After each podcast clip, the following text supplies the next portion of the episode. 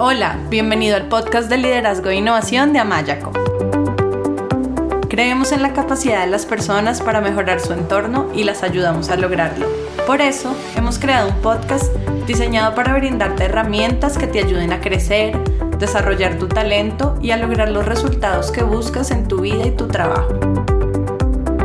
Aprovecha los momentos en que haces ejercicio, cocinas o que estás movilizándote de un lugar a otro para escucharnos desde tu teléfono y aprender cosas nuevas que te enriquezcan. Nos encanta que nos acompañes hoy.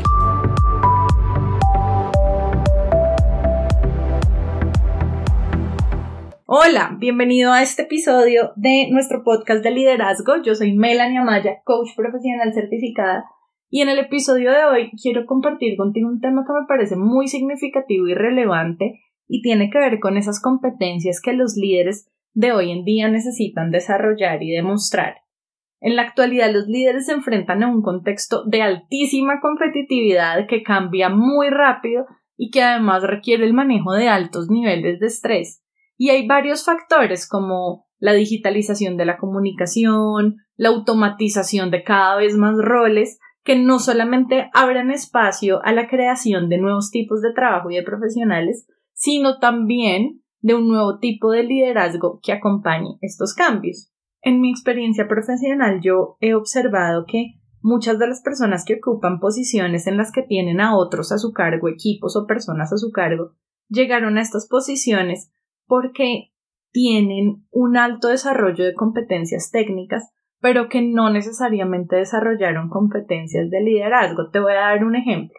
Me refiero a, no sé, un supervisor, jefe, director, gerente, digamos, del el área financiera, que es súper bueno en el área financiera, pero esto no quiere decir que esa persona se entrenó o desarrolló competencias para facilitar el aprendizaje de otros y para liderar a otros. No sé, competencias, por ejemplo, como comunicación, competencias de inteligencia emocional, competencias para hacer coaching. Y lo que me he dado cuenta en estos últimos años en los que he trabajado como coach con miles de personas y líderes de todos los continentes y he estado continuamente estudiando el liderazgo, no solamente a través de mi maestría, sino también como de otros programas de formación que he realizado y en un proceso de continua investigación con respecto al tema del liderazgo. Algo que he aprendido es que hay aspectos del liderazgo que son claves y fundamentales hoy en día y esos son los que quiero compartir contigo en este podcast. Nosotros en Amayaco desarrollamos a través de nuestra investigación de más de 10 años en el tema del liderazgo, desarrollamos un modelo, un modelo que lo llamamos las seis dimensiones claves para el liderazgo. Y de eso es de lo que te quiero hablar. Si tu interés es desarrollarte como líder, tener un mayor impacto y nivel de influencia sobre tus equipos, ayudar a tus colaboradores a desarrollar su potencial, alcanzar metas, estás en el lugar adecuado escuchando este podcast porque es importante que conozcas cuáles son esas competencias que como líder necesitas, necesitas desarrollar. Y a medida que yo te vaya hablando de estas seis dimensiones, eh, hay algo que me parece importante aclarar y es que el liderazgo no busca generar seres humanos perfectos. O sea, somos humanos, todos cometemos errores y, es parte natural de ser humanos tener algunas áreas más desarrolladas que otras. Sin embargo, por mi experiencia personal y profesional, sí creo completamente que aquellas áreas que no tenemos tan desarrolladas, si trabajamos en ellas, podemos mejorar y podemos desarrollarlas. Así que voy a comenzar hablándote de estas seis dimensiones y quiero que tengas en cuenta que el orden en el cual voy a mencionarlas no es un orden de importancia necesariamente. En realidad todas son igual de importantes y muchas de ellas se relacionan entre sí. Muchas de ellas necesitan de las otras para estar desarrolladas. Por ejemplo, para yo ser bueno en el relacionamiento necesito haber desarrollado mi inteligencia emocional. Entonces no necesariamente están en orden, todas se relacionan entre sí. Y como acaba de decir en el ejemplo, vamos con la primera dimensión, que es la inteligencia emocional. Esta dimensión está relacionada con la forma en que nosotros nos relacionamos con nuestra mente, con nuestras emociones y tiene que ver con el nivel de autoconciencia que hemos adquirido y con, lo, con qué tan efectivos somos a la hora de enfrentarnos con sentimientos propios y sentimientos de otros, y por lo tanto también con la capacidad que tenemos de manejar estas emociones en momentos de conflicto. Así que la inteligencia emocional tiene que ver en nuestro modelo de Amayaco con tres aspectos o competencias o habilidades fundamentales. La primera es la autoconciencia. ¿Qué es la autoconciencia? La autoconciencia es esa capacidad que tenemos de estar presentes y darnos cuenta qué está sucediendo en nuestra mente, en nuestro cuerpo, en nuestras emociones y a nuestro alrededor. Es, es el poder desarrollar esto que se ha denominado conciencia testigo, es decir, la capacidad de darnos cuenta lo que sucede en nosotros y en nuestro entorno y identificar la información que llega a nosotros a través de nuestra mente, de nuestras emociones, de nuestro cuerpo. Así que la autoconciencia en el liderazgo es muy importante porque es la que le permite al líder observar qué está sucediendo en sí mismo y también poder escuchar activamente al otro y reaccionar con efectividad. Voy a darte un ejemplo mío, algo que me sucedió en una reunión con mi socio, y esto sucede mucho cuando trabajamos en equipos multiculturales y también en equipos con personas con personalidades y formas de ser diferentes que nos pasa a todos. Y resulta que estábamos en la reunión y estábamos teniendo esta reunión en inglés porque mi socio es australiano y yo empecé a sentirme impaciente y sí, con impaciencia, como con intolerancia. Y mi autoconciencia fue la que antes de reaccionar y hablarle a mi socio con impaciencia y con intolerancia, mi autoconciencia fue la que me permitió darme cuenta, uy, estoy sintiendo esto. ¿Y por qué estoy sintiendo esto? Y observar mi mente y darme cuenta que en mi mente habían pensamientos como, por ejemplo, no me gusta cómo mi socio me está hablando, me está hablando feo. Ese fue mi pensamiento. Pero cuando yo observé mi pensamiento y que ese pensamiento me estaba haciendo sentir frustrada e intolerante, al racionalizarlo y al verlo en perspectiva, me di cuenta que ese pensamiento o creencia no era verdad. Él no, me estaba hablando feo, para nada, él simplemente estaba usando una comunicación directa, más propia de su cultura. Yo soy de una cultura donde la comunicación es mucho más indirecta. Y entonces el darme cuenta está todo bien, simplemente tiene un estilo de comunicación diferente porque es de otra cultura y porque es un ser humano diferente a mí, me permitió disolver esa intolerancia, esa impaciencia y poder reaccionar y seguir la comunicación y la conversación de una forma tranquila. Entonces, la autoconciencia es muy importante porque le permite a las personas observar qué les sucede y, y en vez de reaccionar impulsivamente, poder eh, actuar, decidir cómo actuar con proactividad. Y esto está muy relacionado, este ejemplo, con otro punto que tiene que ver con la inteligencia emocional y es la habilidad para manejar el estrés y nuestras emociones.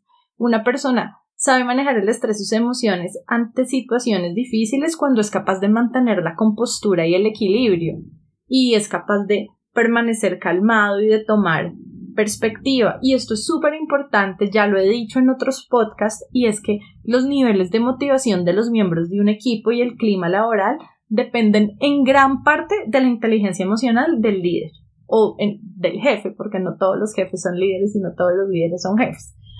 Cuando el jefe, la persona que es el quien dirige al equipo, es consciente de los pensamientos que generan sus preocupaciones, miedos, frustraciones, como en mi caso, intolerancia, impaciencia, puede observar cómo estas emociones se manifiestan y al tomar perspectiva puede actuar de la manera que considere más efectiva en vez de reaccionar impulsivamente.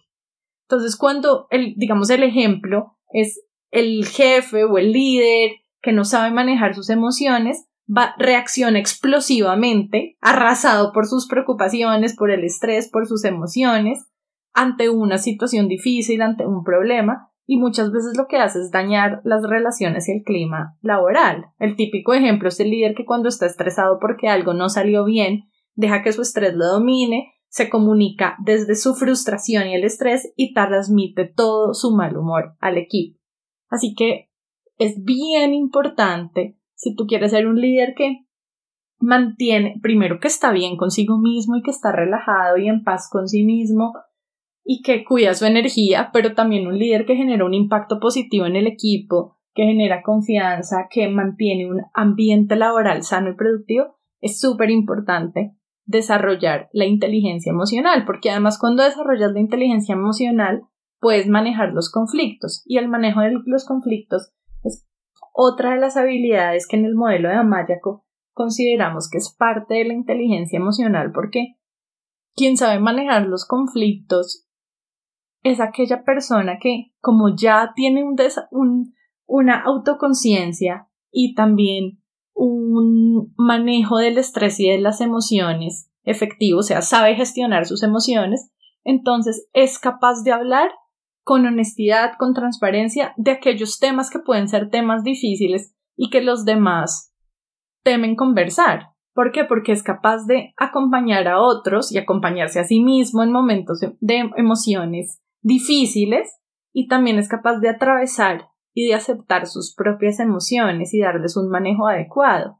Un, un líder que sabe manejar los conflictos es aquel que, en situaciones de conflicto, gracias al desarrollo de su inteligencia emocional, puede ayudar a los miembros del equipo a descubrir puntos de vista en común, a generar acuerdos que sean de mutuo beneficio para las partes y no y no reaccionar a la defensiva en las discusiones ni tomarse a personal el comportamiento de otros. ¿Y qué es lo que le permite al líder no reaccionar a la defensiva y tomarse personal las cosas? Pues precisamente la autoconciencia y el manejo efectivo de las emociones. Y entonces, ¿qué pasa? Pues cuando el líder tiene autoconciencia, maneja, gestiona, digamos, gestiona mejor, gestiona sus emociones, entonces es capaz de escuchar, es capaz de mantener una mente abierta y de negociar acuerdos y por lo tanto pues de manejar los conflictos efectivamente comunicándose con respeto y también con seguridad a la hora de discutir diferentes puntos de vista y defender su postura. Sí, eso tiene mucho que ver con la, con la comunicación asertiva, que es yo defiendo mi postura desde el respeto y la empatía con el otro y al mismo tiempo con seguridad sobre mi posición. Así que esa fue la primera dimensión, la inteligencia emocional.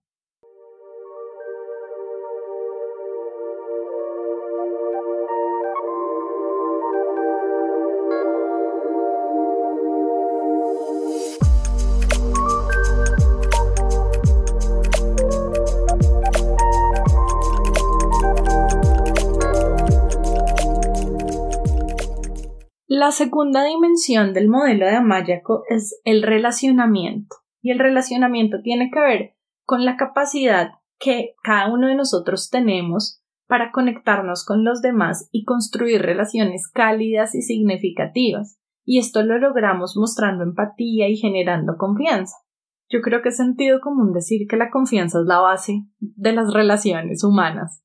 Sin confianza no podemos construir relaciones significativas. Si yo estoy buscando liderar a mi equipo, que mi equipo se deje guiar por mí, ayudarlo a crecer, tener un nivel de influencia, ayudarlo a alcanzar resultados, no lo voy a lograr si no he generado confianza. O sea, piensa tú en una persona que quiere liderarte y guiarte y en la que tú no confías. Tú no la vas a escuchar, tú no vas a seguir sus sugerencias. ¿Por qué? Porque no crees en esa persona.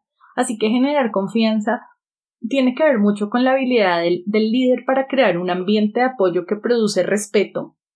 Y para esto el líder debe ser un ejemplo de autenticidad, porque la verdad es que solo cuando nosotros somos genuinos, los demás se sienten libres de ser ellos mismos y de dejar ver su potencial y sus dificultades. Sin autenticidad no existe verdadera confianza. Si tú quieres que tus colaboradores o tu equipo sean honestos contigo a la hora de contarte cuáles son las dificultades que están encontrando para alcanzar sus metas, eh, a la hora de contarte sobre problemas que están encontrando en el camino de generar los resultados que se buscan e inclusive de contarte quiénes son, qué los motiva, qué es importante para otros, porque solo cuando tú conoces quién es tu colaborador y qué es importante para él, puedes realmente motivarlo al alinear los objetivos individuales de esa persona con sus objetivos laborales. Si tú quieres que tu colaborador o tu equipo sea honesto contigo para contarte todo eso, tus colaboradores o tu equipo tienen que confiar en ti. Si no confían en ti, no van a ser honestos.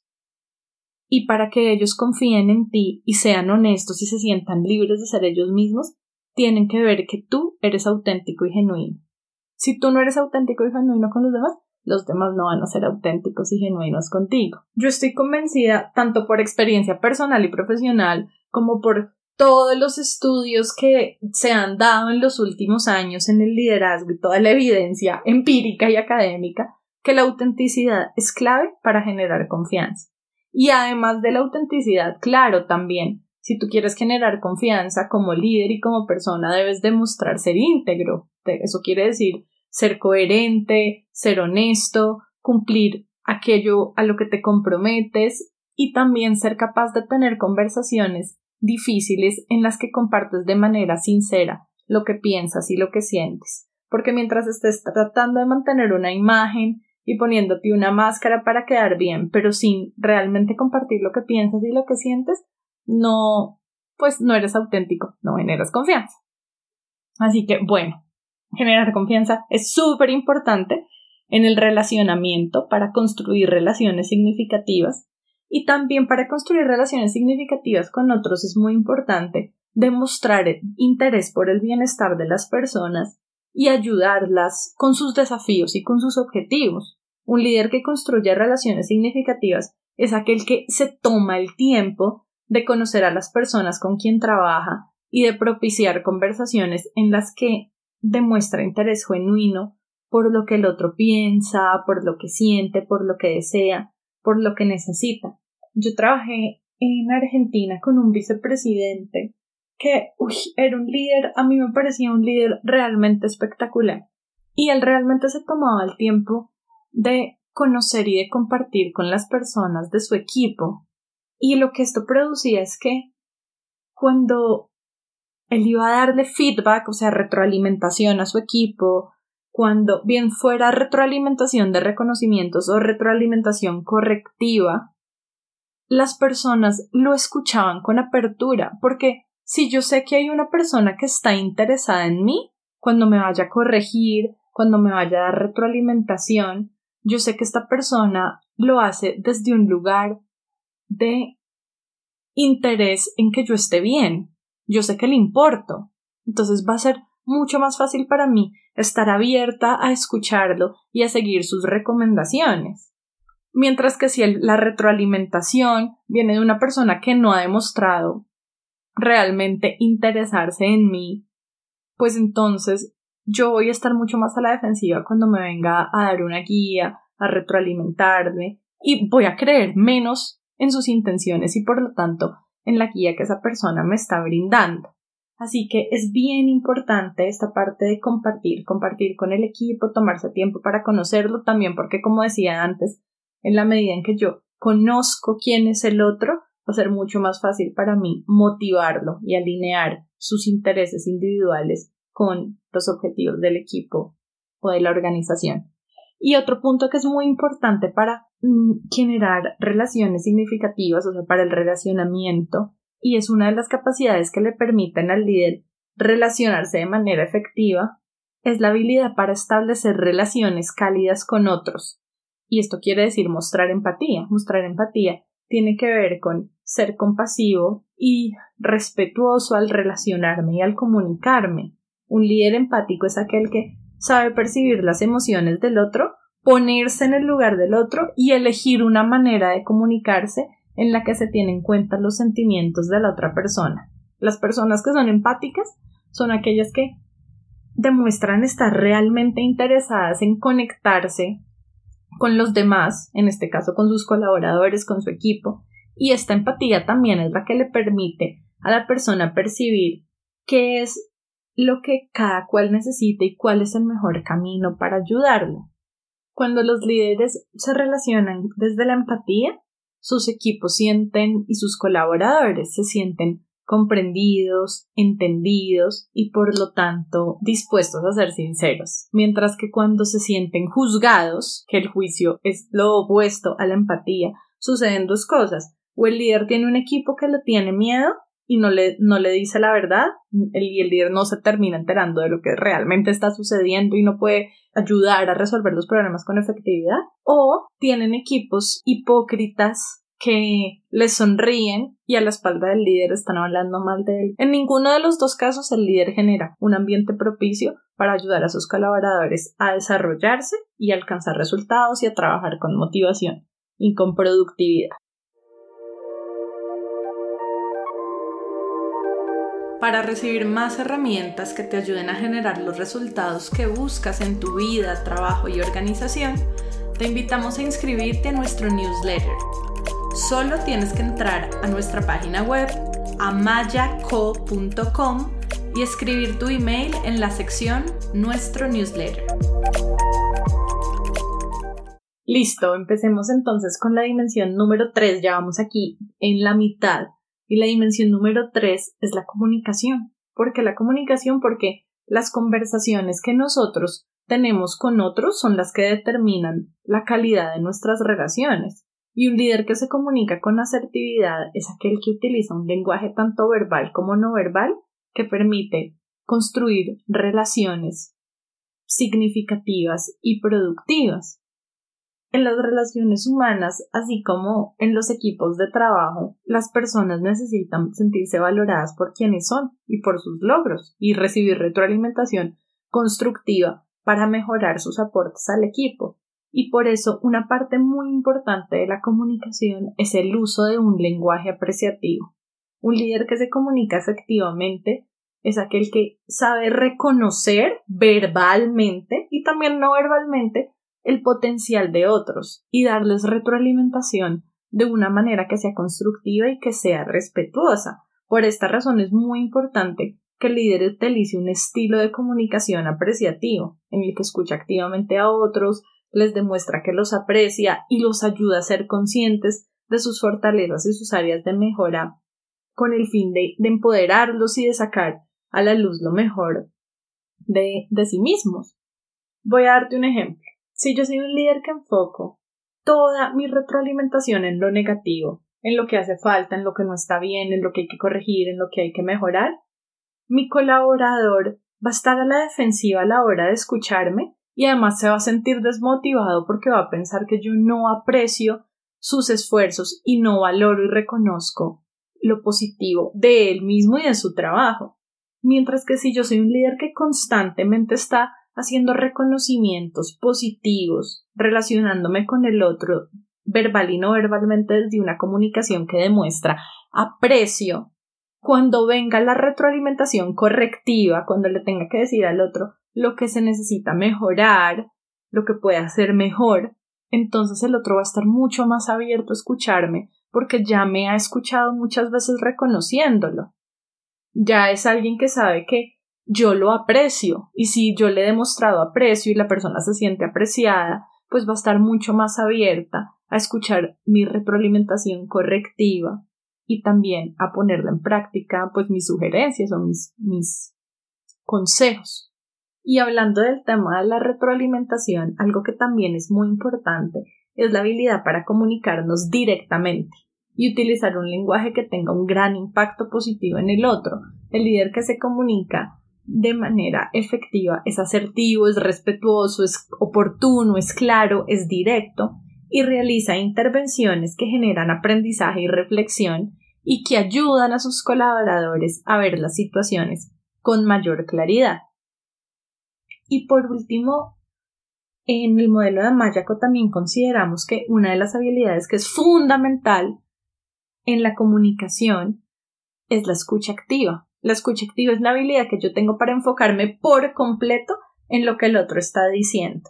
Y este sí que me parece que es una habilidad que desafortunadamente hoy en día está como muy en juego. Tú ves a las personas en las organizaciones Te voy a poner el ejemplo del jefe que está sentado en su escritorio y llega su colaborador a hablarle y no lo mira a los ojos y sigue hablando y sigue mirando el computador mientras escribe.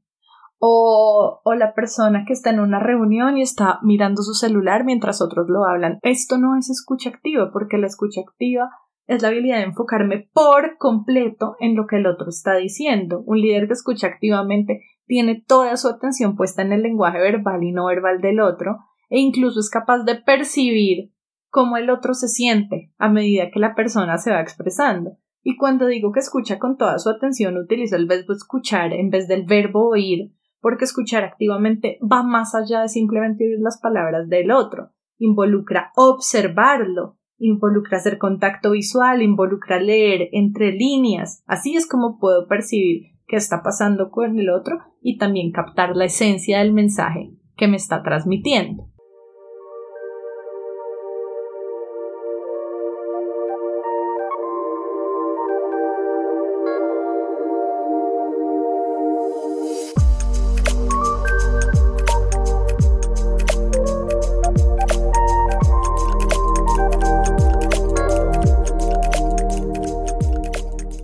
Listo, ya pasamos la mitad. Vamos con la dimensión número 4, que es el desarrollo de otros. Hoy en día el rol del líder está íntimamente relacionado con su capacidad para facilitar el aprendizaje y el desarrollo de su equipo. Hay un estudio de Daniel Goleman sobre los diferentes estilos de liderazgo. Son seis estilos de liderazgo de los que él habla. Y uno de estos estilos de liderazgo él lo llama el líder entrenador o el líder formador o el líder capacitador o el líder coach y este es el líder precisamente que tiene esa habilidad, la habilidad de facilitar el aprendizaje de su equipo. Los líderes que buscan brillar solos, que buscan alcanzar objetivos solos, no llegan lejos porque ya sabemos que llegamos más lejos acompañados que solos, uniendo fuerzas que solo usando nuestra fuerza individual, pero además son líderes que al estar tan ensimismados, no facilitan el desarrollo de sus equipos y colaboradores. Así que es muy importante en el desarrollo de otros tener la capacidad para incentivar el trabajo en equipo, para trabajar en equipo, para colaborar, de tal forma que se trabaje de manera coordinada por un objetivo común. Cuando el líder fomenta el trabajo en equipo y la colaboración, ayuda a crear sinergias, a encontrar un propósito común, una visión inspiradora, a manejar el conflicto de forma efectiva y a producir altos niveles de desempeño. Entonces es desde esta disposición a colaborar y trabajar en equipo que el líder puede facilitar el crecimiento de los miembros de su equipo y puede entonces ponerse en una posición de proveer mentoring y coaching para ayudar a su equipo a reflexionar, a darles retroalimentación y sugerencias para que desarrollen competencias, para que alcancen metas y para que afronten con éxito los desafíos. Así que esta es como la segunda habilidad, o sea, el, desarrollo de otros tiene que ver con mi capacidad de trabajar en equipo y de colaborar, pero también con mi capacidad de proveer mentoring y coaching. ¿Y cómo hago esto? Lo hago a través de conversaciones que propician el autodescubrimiento, que generen compromiso y que faciliten el aprendizaje y que promuevan la toma de acción por parte de mis colaboradores. Y una vez yo trabajo en equipo, colaborador y genero conversaciones a través de las cuales proveo coaching y mentoring, empodero a mi equipo, les le ayudo a mi equipo o les ayudo a mis colaboradores a generar planes efectivos de acción para alcanzar resultados, por lo tanto, puedo delegarles y esta es otra de las capacidades que tienen que ver con el desarrollo de otros, el delegar, porque cuando el líder delega, incentiva la autonomía, incluye a sus colaboradores en la toma de decisiones relacionadas con su trabajo y por lo tanto su colaborador o su equipo termina sintiéndose motivado. Te voy a dar un ejemplo. Yo tengo un colaborador en mi equipo, él se llama Hernán, y yo delegué en él todo lo que tiene que ver con social media yo necesito poder dedicarme a lo que es estratégico, a lo que genera valor. Y en la medida en que yo empecé a delegar en él no solo el trabajo y las funciones, sino también la toma de decisiones relacionadas con su trabajo, él se empezó a sentir más motivado. ¿Por qué? Porque percibía que yo confiaba en él y que tenía el poder para decidir sobre su trabajo y para crear e implementar soluciones. Y esto lo digo porque él me lo dijo, no es que yo me lo esté inventando. Así que cuando el líder delega, demuestra confianza en las capacidades de otros y es realmente cuando confiamos en las capacidades de otros, cuando somos capaces de reconocer y de ver su potencial, que podemos delegar y optimizar nuestro tiempo y enfocarnos en aquello que hacemos mejor y en lo que agregamos más valor.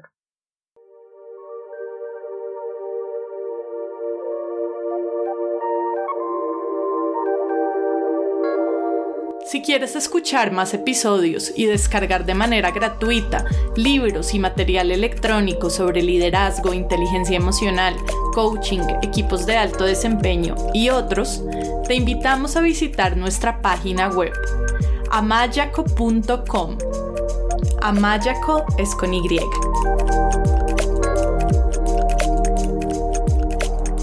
Bueno, vámonos con la dimensión 5. La dimensión 5 está relacionada con la habilidad del líder para optimizar el tiempo, para ser receptivo a los cambios y tomar decisiones de manera oportuna y efectiva. Implica varias habilidades que tienen que ver con el liderazgo y con la gerencia, y por eso hemos llamado a esta dimensión la gestión.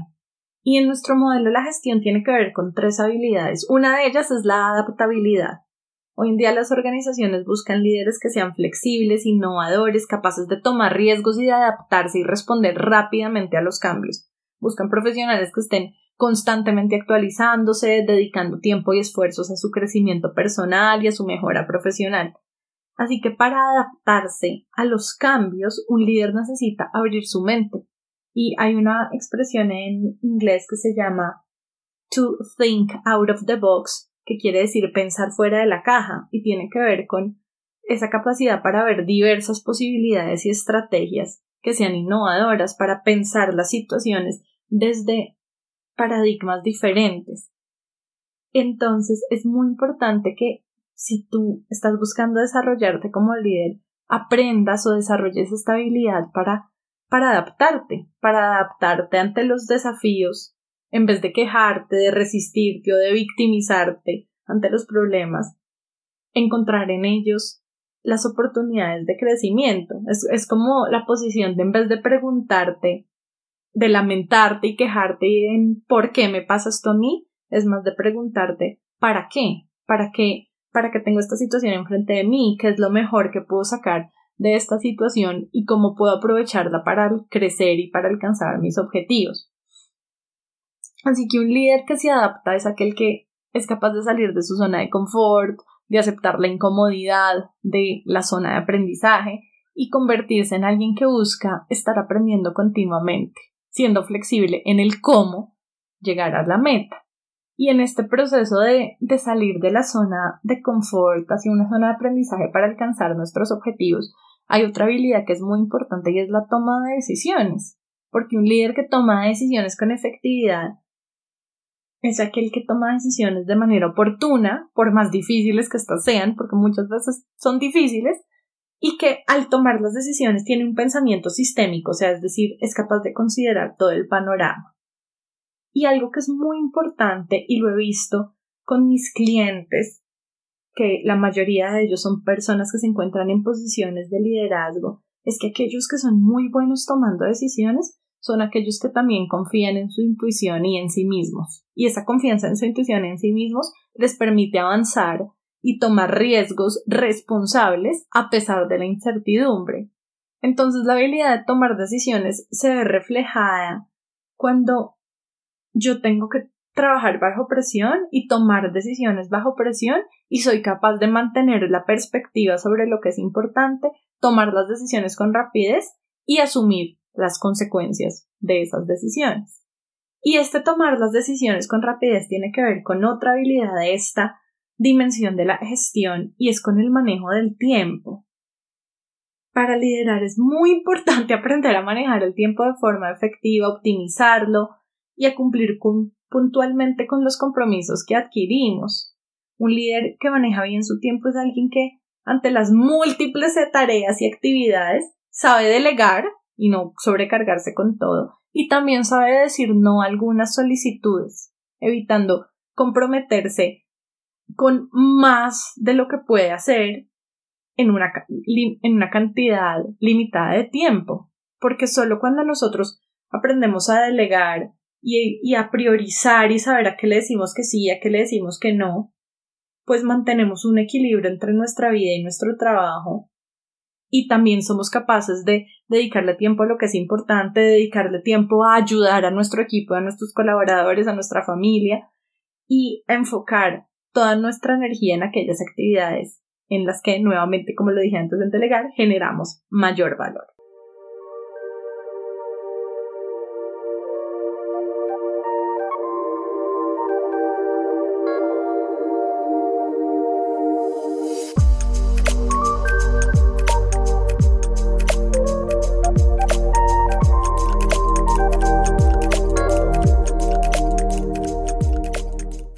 Y ya nos vamos con la última de las dimensiones, que es la dimensión del logro de resultados.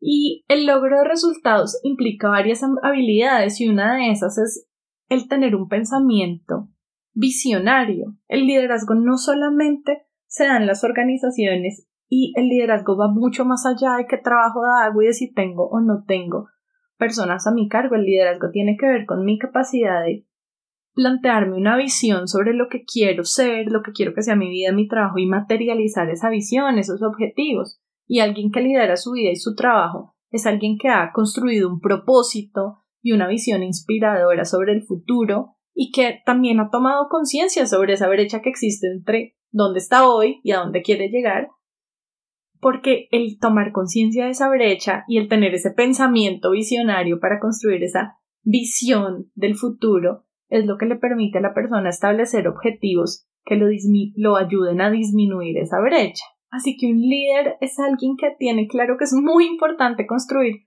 una visión y un propósito tanto en lo personal como con su equipo y que es capaz de comunicarlo o de construirlo de manera conjunta en, caso, en el caso de los equipos para actuar en coherencia y para que esa visión y también los valores, el propósito sean los que permitan mm, ser como las brújulas a la hora de tomar decisiones y también generar un compromiso colectivo con sus colaboradores o con sus equipos. Y una vez esta visión y estos objetivos están claros, entonces entra en juego otra habilidad muy importante a la hora de alcanzar resultados o de lograr resultados y es el planificar. Planificar es esta capacidad de diseñar estrategias y planes de acción que lleven al alcance de metas. Un líder que sabe planificar es capaz de pensar de forma estratégica, tomar perspectiva, tener en cuenta todo el sistema y tomar decisiones en las que se manejen los diferentes recursos con los que se cuentan de manera muy efectiva.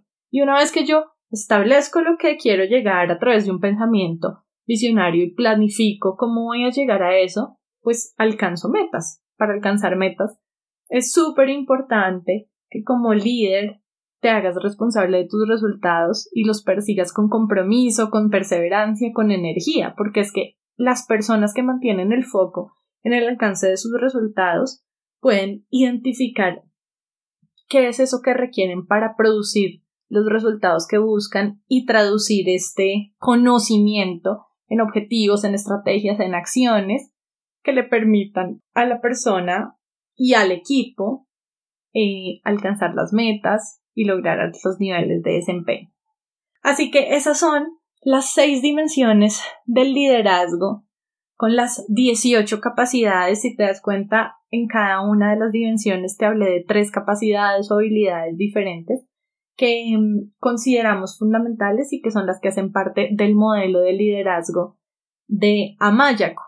La buena noticia es que cuando tú trabajas en una de las capacidades, contribuyes al desarrollo de otras. Entonces, por eso es muy importante que identifiques cuáles son tanto tus capacidades que son fortalezas para apalancarte en ella y usarlas en ellas y usarlas como recursos al alcanzar tus objetivos, pero también que identifiques cuáles son esas que necesitas mejorar para desarrollar tu potencial como líder y producir esos resultados que buscas. Entonces, lo que yo recomiendo y lo que yo hago con mis clientes es ayudarles a identificar cuál es esa o esas capacidades más importantes que si se trabajan van a ayudarme a que todo lo demás mejore. Esas, esas competencias que si yo desarrollo van a ayudar también a que otras competencias se desarrollen. Por ejemplo, Si trabajo en mi autoconciencia, voy a mejorar mi escucha activa. O si trabajo en mi empatía, voy a mejorar mi capacidad de usar un lenguaje apreciativo. O si trabajo en mi capacidad de tomar decisiones, voy a mejorar mi habilidad para planificar. O si trabajo en mi habilidad de realizar mentoring y coaching, voy a mejorar mi capacidad para delegar. Entonces, por eso es muy importante identificar cuáles son aquellas áreas de mejora que si trabajo van a tener un impacto positivo en mis otras capacidades, así como saber en cuáles áreas soy fuerte eh, y que me van a permitir también potencializar mi liderazgo. Y si tú quieres saber más sobre tus capacidades y tus competencias, Existen diferentes evaluaciones que miden el desarrollo de competencias de liderazgo. En Amaya con nosotros tenemos una evaluación de competencias de liderazgo que mide el desarrollo de cada una de estas dimensiones de acuerdo a las 18 habilidades que te mencioné. Así que si todavía no tienes claro cuál es el nivel de desarrollo de tus competencias de liderazgo, así como tus fortalezas como líder, tus oportunidades de mejora y aquello que puede estar obstaculizando el desarrollo de tu potencial, te invitamos a realizar nuestra evaluación 360 grados de competencias de liderazgo. Si quieres saber más sobre esta evaluación, puedes contactarnos a través de nuestra página web amayaco.com. Y te invitamos también a escuchar el próximo episodio en el cual vamos a hablar sobre cuáles son esos obstáculos que le impiden a los líderes ser efectivos y desarrollar su potencial. Un abrazo y hasta la próxima.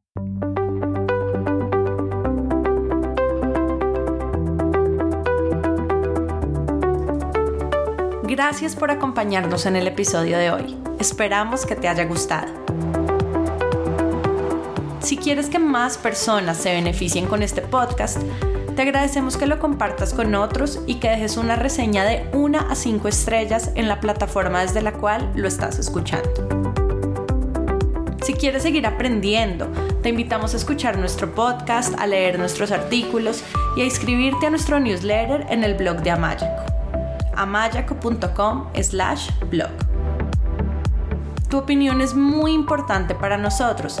Cuéntanos qué te ha gustado y qué quieres escuchar dejando tus comentarios en el blog de Amayaco. Y si tienes preguntas o quieres hablar con nosotros, escríbenos a hola.mayaco.com o vía Twitter arroba co-al amaya. Esperamos escuches nuestros próximos episodios.